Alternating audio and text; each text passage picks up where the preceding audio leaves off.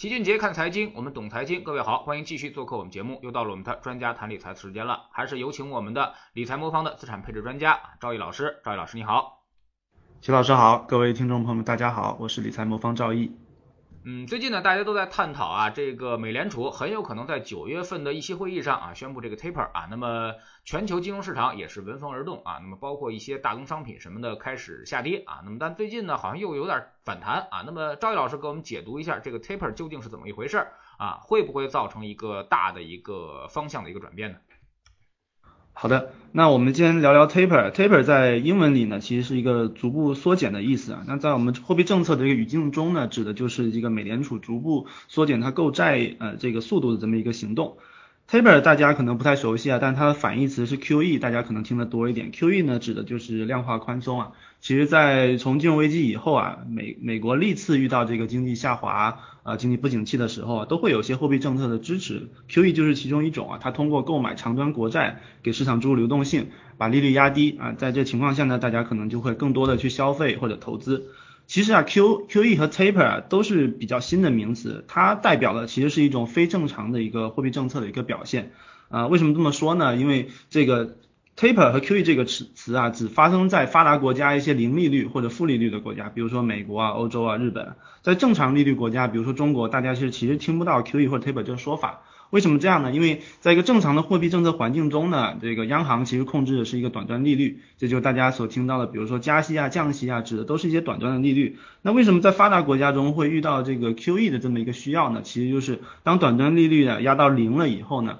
央行如果想要再自继续刺激经济呢，无非就两个方法，一个方法呢就是我们把短端利率给它降到负值。啊，这种情况下会带来一个弊端呢，就是大家知道，如果这个利率降到一个负值，负的特别厉害的时候，大家可能就不会把钱存在银行了，因为存在银行也是反正是一个负利率，大家就会把钱从银行系统里面抽出来。这种情况下呢，很容很容易造成这个银行系统一个挤兑，啊，威胁到整个金融市场的一个稳定啊。那在这种情况下，怎么去刺激经济呢？这个这个发达国家的央行就想出一个办法，就是说我们去购买长端的利率。因为短端利率虽然到零了，但长端利率还没有到零啊。举个例子，比如说美国十年期长端的利率现在在百分之一点二六左右，还有进一步压缩的空间。那怎么去控制长端利率呢？央行就想办法说印钱去购买长端的一个利率啊。在这种情况下呢，就是才会产生了这个 QE 的一个需求。但是呢，这个为什么现在美联储要又要想到 taper 呢？因为这个购买长端债券的这么一个。啊，行为啊，终归是一个非常规的一个货币政策。有一天我们把长端的债券都买完了以后，整个金融市场也依然会面临一些不稳定的一个因素。所以呢，现在美国在它比如说这个 CPI 啊比较高的时候，就业也比较好转的时候呢，是开始考虑这个退出的这么一个事情。大家知道美国的这个货币政策啊，长期有两个政策目标，一个就是盯住 CPI，控制在百分之二左右，不要太高。但是最近呢，这个呃，美国 CPI 连续三个月份呢是突破了百分之五，这个在历史上也是比较高的一个情况。虽然说这个美联储的官员出来也解读啊，说他认为这个有一次性的一个干扰因素，但是呢，毕竟还是一个比较高的一个通胀的数字，所以引发了一些美联储官员呢这一些讨论啊，所以大家考就发出了这个可能考虑削减这个呃购债速度的这么一个一个一个政策。然后另外一方面呢，就是美国最近的这个就业数据也是有所好转啊，大家知道就业也是美美联储的另一个政策目标。这个月的这个美国的这个首次申请失业金的人数呢，是比预期少了不少啊，也是这个三月份这个疫情以来的一个最低水平，这也是给美联储呢在这个就业方面呢提供了信心。最后呢，就是说资本市场方面呢，美国现在的这个呃股票指数啊，昨天又创了一个新高，所以这个在资本市场比较繁荣的一个情况下呢，相当于这也跟美联储呢这个呃提供了一定的空间，能够削减一定程度上的一个货币政策。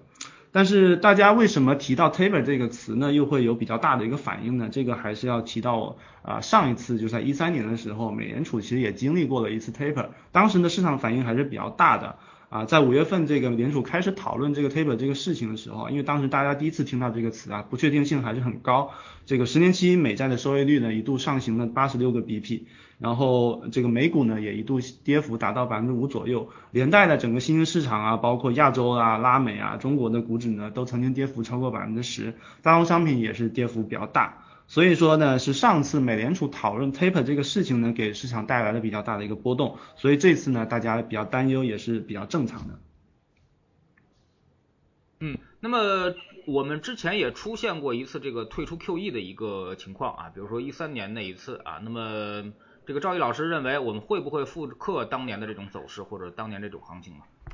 好的，呃，首先我们如果回顾一下一三年的这个 taper 给市场造成的这个影响啊，我我们首先呃回顾一下它的一个时间节点，大概在一三年的五月二十二号和六月十九号，美联储开始讨论了这个 taper 的这么一个呃可能的动作，当时呢市场就是表现的比较紧张，这个美债收益率快速上行啊，新兴市场货币的跌幅也是比较大。但其实呢，这个恐慌大概只经历了大概一个月的一个时间，在呃在这之后呢，大家逐渐消化了这个预期以后呢，这个市场偏风险偏好也逐渐的一个回转，一直到的十二月份的时候啊，当美联储正式决定说要在一四年的一月份实行 taper 的时候，市场对这个不确定性的已经消化的差不多了。从那时候开始啊，十年期美债的收益率啊反而开始下降，美股新兴市场也就开始反弹啊。后面大家没也知道了，一三年到现在美股也是不断的创了一个新高。嗯，这次的这个 taper 信号发出来之后呢，整个市场的表现我认为和上次来说还是比较接近的，但是呢，整个恐慌的程度是明显小于上次的。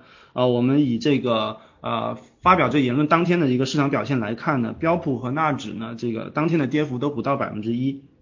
并且呢，黄金等大宗商品还是一度上涨的。目前呢，十年期美债的收益率大概是一点二六左右，这个是近几年来一个比较低的一个水平了。从今年三月份的一点八的这个高点呢，也下降了不少。所以从短短期来看呢，这个市场对这个 taper 的呃预期的消化还是比较好的。因此呢，我们看到的这个市场波动目前来看不是特别大。那再往长期来看呢，我们来讨论一下，就是说在 taper 对我们长期的这个资产配置啊或者投资。会不会产生什么影响呢？我们整体的一个判断还是说，全球的这个货币整体还是易紧难松。这个背后有一个比较大的一个原因，就是大家都知道，这个发达国家的现在债务问题是越来越大了。包括美国，呃，大家呃这也经常看到这个财政悬崖这个问题，也就是说政府对于要不要继续发债已经非常犹豫了。日本呢，大家是知道长期的债务水平可能占 GDP 到百分之四百左右，这在发达国家里面都是比较高的。欧洲呢，大家也经经历过欧债危机，也也就表明了欧洲这个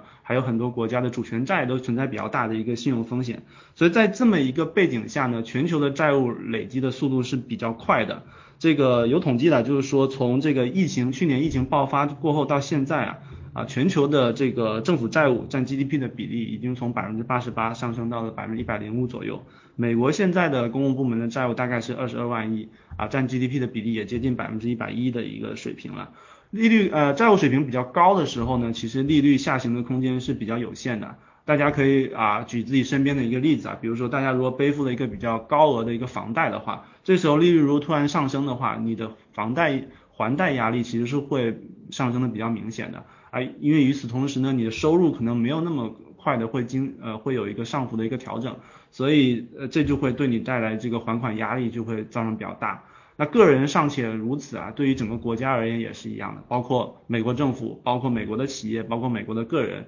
在面对利率上升的时候啊，在你这个债务水平比较高的时候，你面临的还款压力也是会非常大的。极端情况下，如果造成了一些信用风险的话，反过来会整侵蚀整个银行系统的一个稳定性，呃，拖累经济增长。所以在一个呃全球债务水平都比较高的一个环境中呢，整体大家看到的这个利率趋势啊是易降难升，整个货币政策呢也是易松难紧，这也是我们长周期观察到的一个趋势啊。另外的话，就是再从美国本轮复苏的一个特点来看的话。啊，我认为这个货币政策呢，不见得是本本轮这个美国通胀啊比较超预期上行的一个特别主要的原因。为什么呢？因为美国所谓的这些 QE 啊、零利率政策啊，其实在金融危机以后已经反反复复实行了很多年了，已经有十几年的一个时间。但是呢，在一三年，大家知道这个 taper 的时一直到当时的一个情况啊，就是说美国的通胀一直都没有起来。啊，为什么呃同样的一个货币政策，同样的一个宽松的政策，到现在呢导致的这个通胀啊上行的还比较明显的。其实一方面呢，还是供给方面有一定影响，就比如说全球有一些产能紧缺的一个问题啊，举比如说一些矿产啊、芯片啊，产能会比较紧缺一点，给这个货币这给这个通胀上行造成了一定压力。另外一方面，更重要的是美国这次的一个刺激政策，其实不完全是一个货币政策的一个刺激。它还包含了非常大强度一个财政政策的刺激，它具体的体现呢，就反映在大家这个呃呃美国政府给居民啊或者企业直接发钱，然后让这个居民呃居民呢拿到钱以后就可以直接进行消费，因为大家知道过去为什么货币政策没有成功的推升通胀呢？是因为这个货币政策的直接刺激方呢其实是金融机构，美美联储的这个降息呢直接是降低了金融机构的一个。呃，这个呃负债成本，然后希望呢通过银行系统给实体经济进行放贷，把这个这个经济给拉起来。但是呢，因为大家知道金融系统本身它是效率也不是完美的，就出现的很多情况呢，就是说真正需要借钱的人呢，可能借不到钱。在美国呢，就比如说是一些啊低收入的一个群体。那即使是这个美联储呃给这个银行一个比较低的一个利率，银行也不愿意把钱借给这些低低收入的群体。但这些低收入的群体呢，它是有比较大的一个消费需求的，所以说通过货币政策就没有办法把这个刺激传导到终端的需求上面来。但是通过财政政策呢，反而就可以做到这一点。所以，呃，通过美国的这一轮的这个不一样的这个财政刺激呢，我认为也是这个通胀上行的一个比较重要的一个原因，甚至可能是最重要的一个原因。所以从这个角度来说呢，如果即使美国想要控制它的通胀呢，它的一个最直接的手段呢，也不是通过加息或者收紧货币政策，因为这不是最直接有关联的一个政策，它最终最有效的手段很可能就是收缩它的财政支出啊，把这个终端的需求有效的再进行一个抑制。所以从这个角度来说呢，这个呃从逻辑上呢也不支持美国在现在呢为了实现它遏制通胀的目的呢过度的收紧一个货币政策。所以总结来看呢，我认为就是说不管从这个短期的市场反应啊，大家已经消化了一定的这个预期，还是说长期这个货币政策这一松难紧的这么格局来看呢，我认为这个 taper 呢不会对我们的这个资产配置产生特别大的一个影响。嗯。那么这个时间点，您有没有一个判断啊？比如说，这个很多人现在也觉得啊，那么今年可能不会发生，甚至要到明年，甚至要到后年啊。您觉得会在什么时间点会出现？嗯，好的，这个时间点呢，判断起来还是比较困难，因为。但是我整体的一个感觉呢，就是美联储现在给外界传达的一个信号呢，他们就是说会根据这个市场的一个情况来逐步的适度的和市场进行沟通。比如说，如果我们的资本市场表现得非常好，大家信心特别足的话，我认为这个联储这个呃稍微早一点的这个，比如说在今年啊实行这个 taper 也是有可能的啊。当然，这还有一个特别重要的一个原因就是。呃，对美国通胀的这个判断，现在有越来越多的这个指标指示啊，就是说今年的这个通胀是一个暂时性的一个通胀。它原因是为什么？因为是去年的基息的呃基期的一个效应比较低，因为去年大家知道疫情的影响比较大，在这个情况下呢，今年的通胀天然的同比的话会显得比较高一点。啊，现在有越来越多的观点啊，包括美联储的官员认为，明年就过了今年之后啊，明年的一个同比的通胀就不会特别高，可能就会回到一个正常的一个呃通胀水平下。如果是这种情况的话，这个美联储就是维持当前宽松货币政策，其实是有充分的理由的，所以它也不不用特别着急的去进行这个 taper 啊，所以我个人觉得呢，这个。嗯，判断这个具体时点呢，是需要啊综合看呃这个资本市场的一个发展，还有一些通胀数据啊。但是从我个人来说呢，我认为美联储。会啊，稍微比这些数据更加滞后一点来采进行一个调节，而不会先于这些数据进行调节。因为呃，联储我认为它还是需要保持一个比较谨慎的态度。因为如果再发生像一三年那种情况，就是说联储过早的、过于激进的进行一个政策的一个调整的话，会给市场带来一些不必要的一个冲击。所以我认为联储应该是充分啊吸收了之前的一个经验啊，会维持一个相对稳定、可预期的一个货币政策。嗯，那么面对这种时间的一个重大变盘的一个节点节点上啊，那么你们这个理财魔方啊做这个多资产配置的，你们需不需要在配置里面进行一些调整呢？好的，呃，这个美联储的调整它的货币政策呢，这个在这个大逻辑下呢，虽然它可能从一个降息的一个阶段，可能逐步走向一个加息的阶段，但我们一个基本的判断呢，如果是美联储能够配合市场的一个节奏，还有它经济数据的一个节奏，只要保证这个加息或者 taper 的速度呢，保持一个比较缓慢、市场可接受的一个。啊幅度的话，它可能就不会有太大的一个呃变化。从我们的组合来说呢，其实过去三个月，其实我们一直也啊也在讨论这个 taper，但从从我们组合来说，表现呢相相对来说各资产的表现还是比较稳定的。A 股过去一个季度主要呈现的还是一个轮动的这么一个格局，大盘股啊呃过去三个月下跌百分之六左右，但是创业板上涨了百分之五。美股在上个季度表现很好，那上涨了百分之十四，也也从侧面反映说，并不是受这个 taper 的影响特别大。另外呢，债券指数大概上涨了百分之二，就中国的债券指数。所以我们的组合中的这个资产呢，整体来看呢，受到 taper 的影响不是特别大。但是我们往前看呢，我们还是充分意识到了市场中的这个不确定性还是会长期存在的。一旦我们发生过我们没见过的风险呢，市场还是可能会经历一个比较大的一个调整。所以在这个呃这个利率政策，美国的利率政策可能会出现这个反转的过程中呢，我们认为在坚持均衡配置的前提呢，还是特别的重要。然后我们也会充分的利用这个再平衡的机制呢，确保我们组合处在一个比较好的一个状态。上周呢，事实上我们也是经历过了一次调仓，在大类资产方面呢，我们主要的一个操作方向呢，就包括了这个利用再平衡的机制，从高点的减持了一部分的美股的仓位，然后在低点呢，也是补仓了一部分港股的仓位。另外呢，我们也是降低了黄金的一定的比例，然后增加了债券的比例，因为我们认为的这个在通胀还是可控的一个情况下。啊，生息资产，比如说债券，相对于黄金还是更具有啊这个投资价值，所以我们可能长期也会沿着这个方向进行我们组合的一个调整。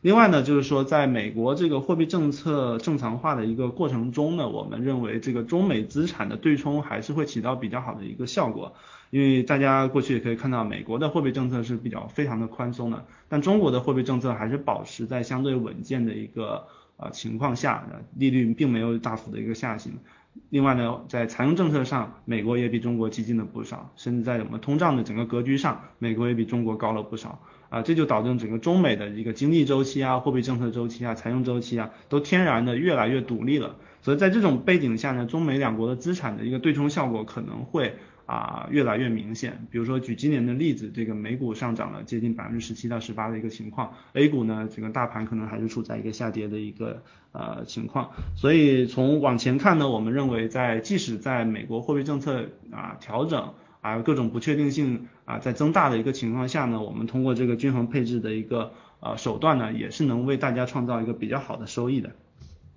嗯，那问一下，现在你们各主要资产的比例大概是占多少？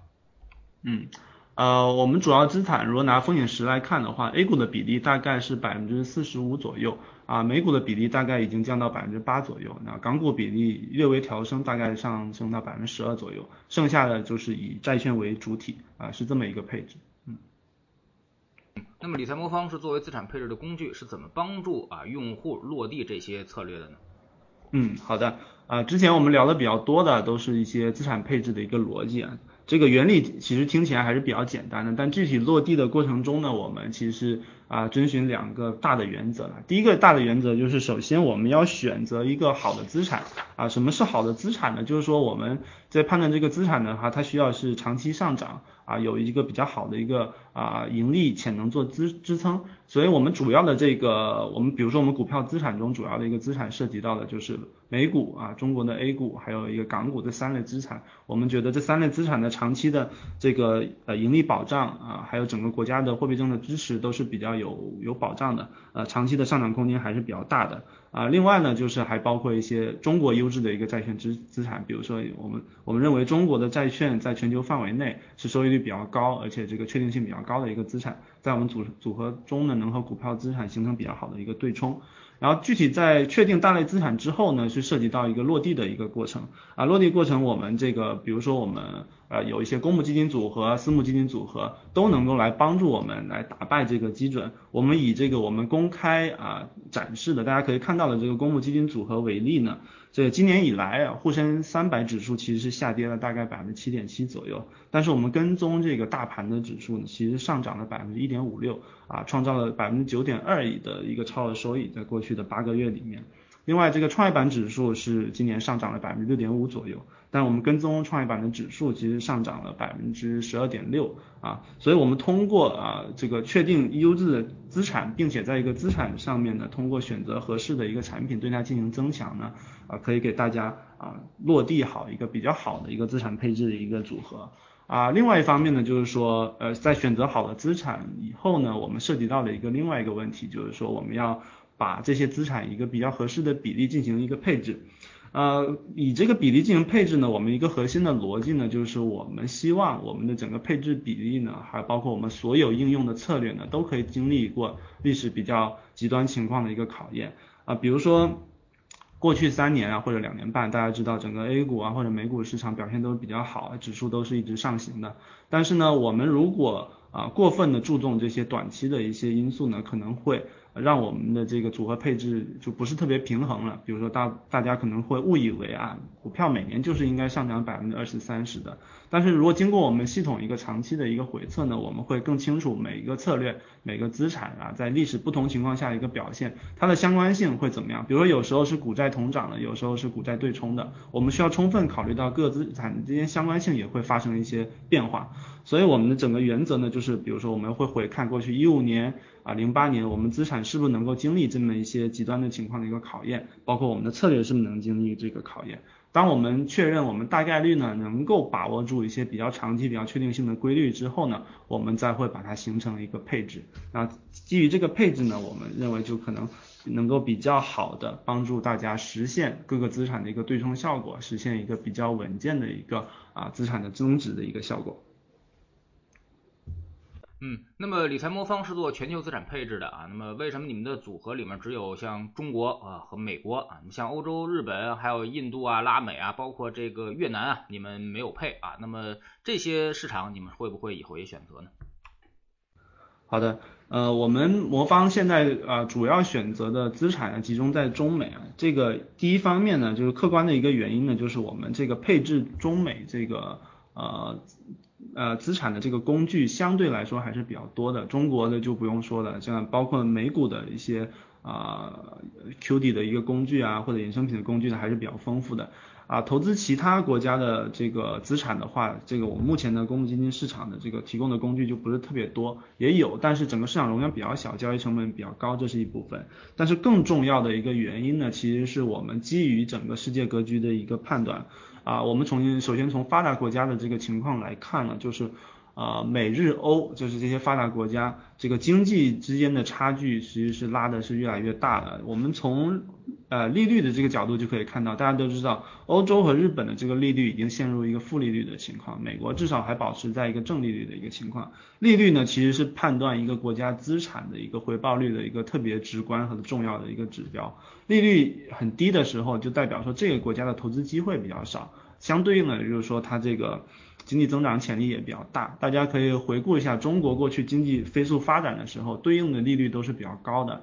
那也就意味大家投资的这个增长的啊概率或者说回报也都是比较大的。那但现在这个大背景下呢，这个欧洲陷入了这个欧债危机之后啊，一直萎靡不振。日本其实是九零年代以后。呃，整个经济增长就已经快速的一个下行，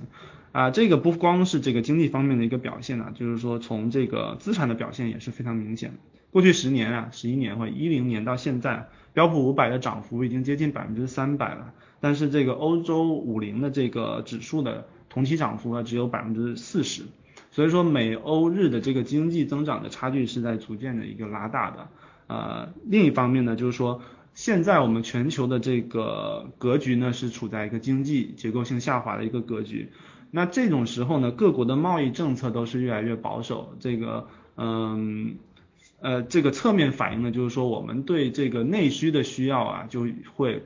比过去越会要更加重要一点。过去的一些小国啊，可以通过贸易的手段啊，从这个全球化的这么过程中获益啊。比如说我们这个亚洲四小龙啊，或者是其他的一些小国，欧洲的一些小国，可以搭这个顺风车，啊，可以这个获得比较高速的一个经济增长。但在现在这个整个全球增长点都比较乏力的时候，大家又这整整个经济增长的重心呢又回到国内市场。在这种背景下呢，其实中美是两个全球现在最大的一个内需单一市场。呃，在这种情况下呢，中国和企业呃中国和美国的企业的竞争力呢，就是呃在全球范围内呢，就大家可以看到有一个很明显的一个提升。呃，举个例子啊，就是美国在和任意一个国家打贸易战的过程中啊，包括日本或者欧洲，最终胜率的胜出的概率都是非常高的。那中国呢，相对而言，它你如果是在和新兴市场在进行一些贸易谈判中呢，因为我们国家内需市场的一个地位啊，中国企业在谈判过程中的筹码也相对更多一点，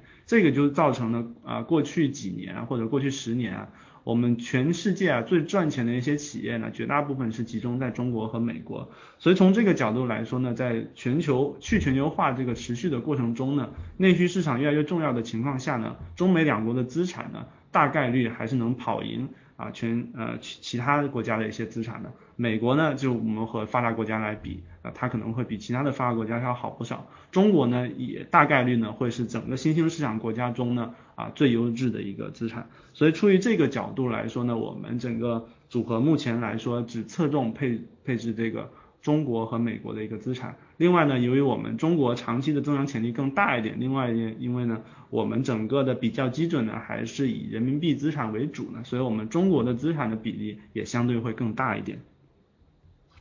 好，非常感谢赵毅老师今天做客我们节目啊，也是跟我们聊了这个美国 taper 的话题啊。面对一个大的一个货币政策的方向性的转变啊，那么市场应该会有很多的一些扰动啊。那么包括我们说现在的市场的两个极端，一个是成长，一个是价值啊。那么未来可能会出现一定的一些变化啊，随着货币政策的变化，他们也会有所变化啊。所以说这种时候呢，呃，更考验我们的均衡配置一个能力啊。那么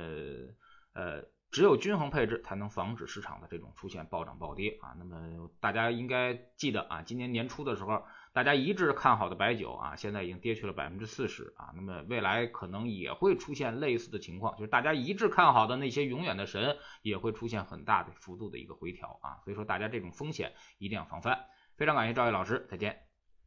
谢谢齐老师，再见。